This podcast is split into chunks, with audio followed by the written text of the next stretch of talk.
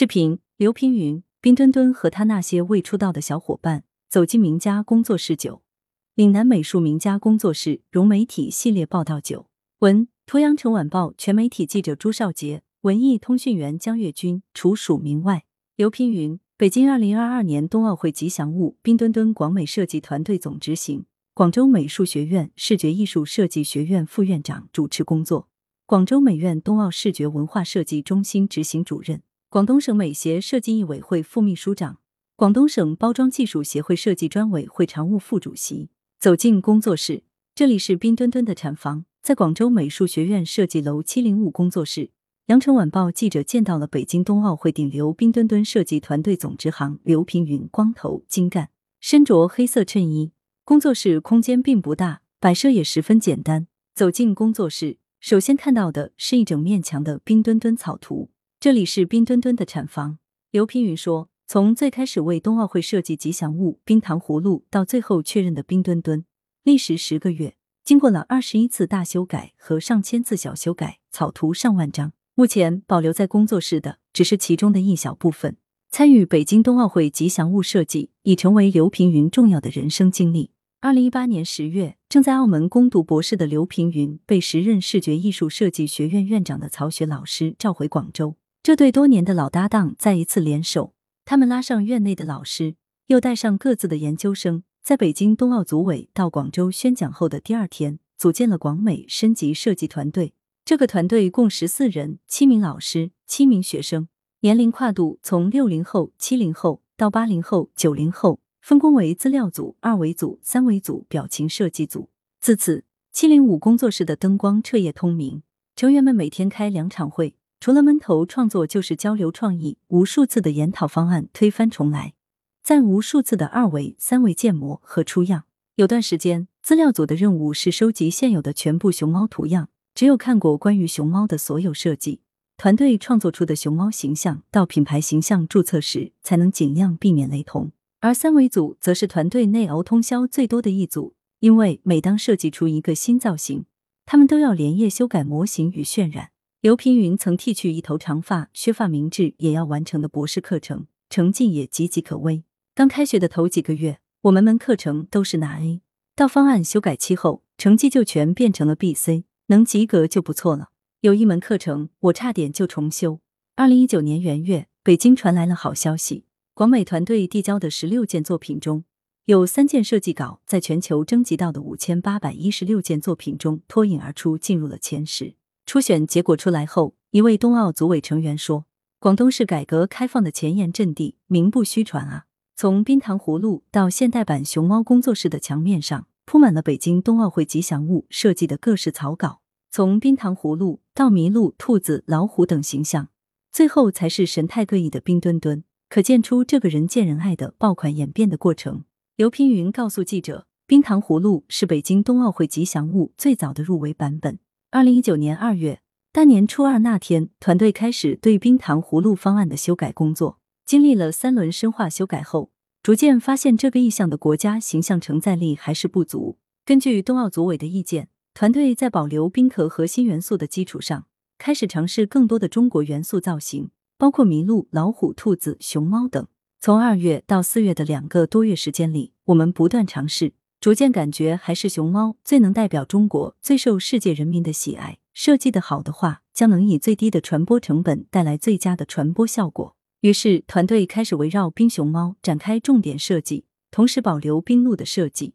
五月，广美团队将国家速滑馆的冰丝带赋予在了熊猫头部的外壳上，使视觉效果发生了一个质的飞跃。又经过几次大修改后，七月初，冬奥组委决定放弃冰鹿，单保留冰熊猫。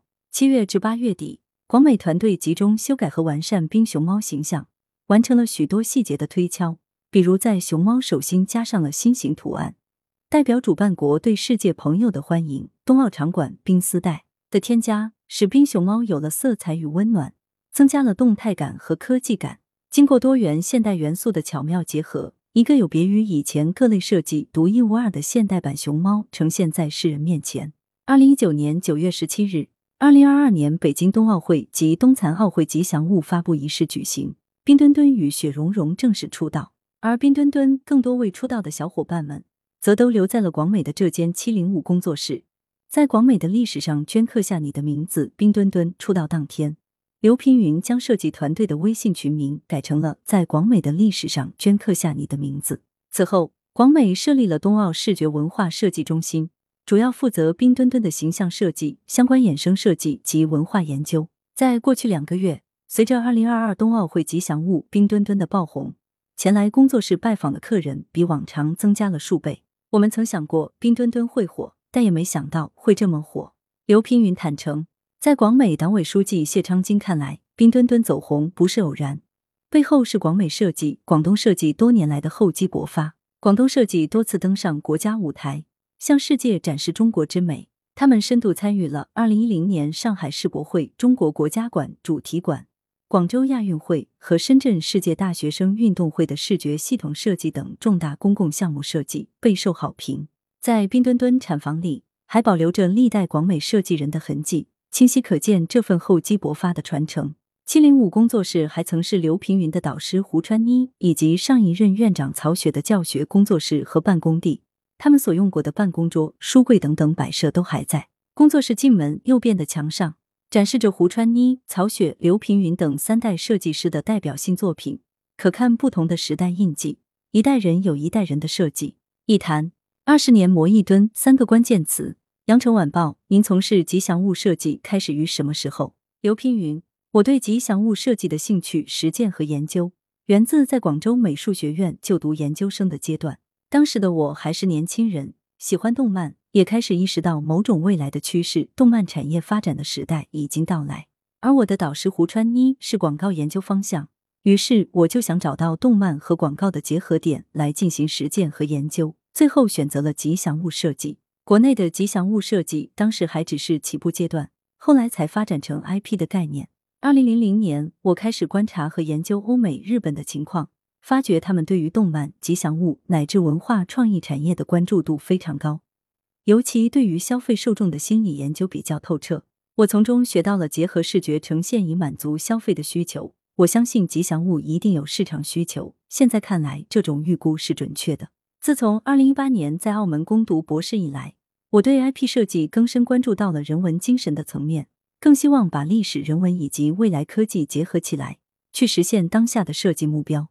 羊城晚报，我们现在看到的冰墩墩。其实没有以往吉祥物设计用到的一些固定标签，而是现代感十足，带有国际语言基础。刘平云在冰墩墩的设计中，我们并没有用简单堆砌传统元素，但又实现了非常中国化的表现。冬奥组委其实给了我们一个潜在的导向，希望这个吉祥物带有广州气质、大湾区气质，而且应该有未来科技感。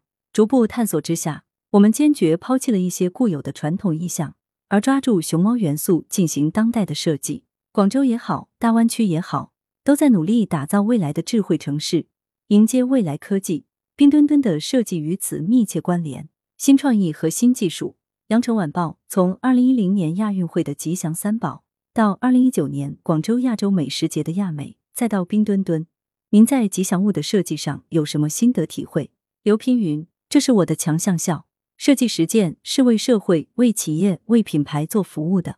我一直专注于 IP 形象设计，俗称吉祥物设计。这次参与冰墩墩的设计，可以说是二十年磨一剑。多年来，我逐渐发现，所有针对政府、企业、国家活动的吉祥物设计，都不外乎围绕三个关键词展开：相关性、在地性、时代性。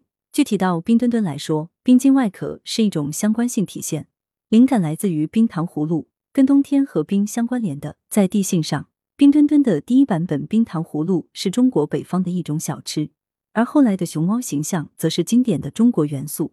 此外，我还尤其要强调设计的时代性，现已不可能用二十年前的视觉符号做设计了，我们必须带入今天的玩法。当下的消费者更喜欢盲盒文化、萌文化、表情文化，我们团队在这次设计中就专门成立表情设计组，赋予了吉祥物不同的表情。在创作表现上，当年的福娃毫无疑问是相对传统的，冰墩墩则更能体现新创意和新技术。比如，我们将它从二维转到了三维。我个人是平面设计师，三维设计的部分就由其他的团队成员实现。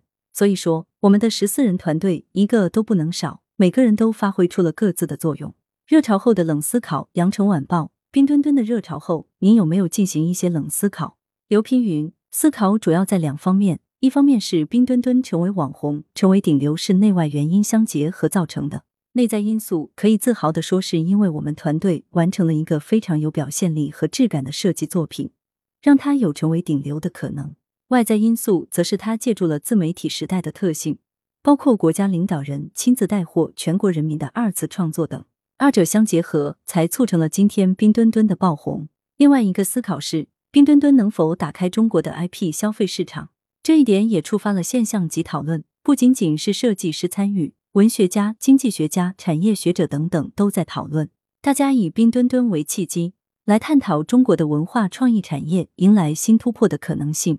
羊城晚报：相比北京、上海等城市。广东设计发展水平如何？刘平云：北京代表大气，上海代表精致，深圳代表活力，广州强调务实。作为千年商都，广州在设计行业也是开创先河的城市之一。广东包装技术协会成立于一九八一年，是全国成立最早的协会之一。广东省广告协会成立于一九八四年，这两个老牌协会就代表了广东设计具有深厚的底蕴。广东设计绝对处于前沿。但也像人到中年，需要重新激发活力，所以要向其他优秀的一线地区学习，创造更好的未来。广东经济发达，产业基础好。站在今天产业转型的角度，我们需要加大对创新产业的投入和提升，同时加强对设计行业的关注，带来更多的设计家，比如设计加数据、设计加智能等，让设计驱动整个产业发展，助力产业从制造转向制造。总策划杜传贵、林海丽，总统筹孙爱群、陈乔生，执行统筹邓琼、吴小潘、朱少杰，主办单位羊城晚报报业集团，合作单位广东省美术家协会、广州美术学院、广东画院、广东美术馆、广州雕塑院。来源：羊城晚报羊城派，责编：邓琼，编辑：文艺。